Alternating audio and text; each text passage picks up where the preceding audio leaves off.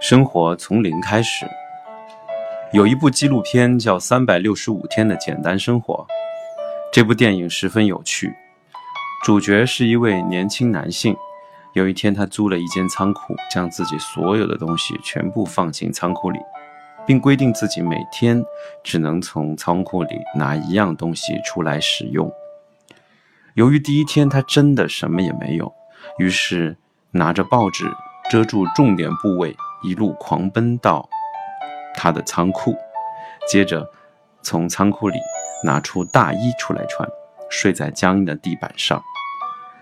这是一项找出重要事物的实验。尽管我们无法像主角一样，但我们可以在脑中模拟实验。各位不妨想象一下，假设自己身边没有任何物品，必须从零开始，而且每天只能拿一样东西时。这样东西会在第几天出现？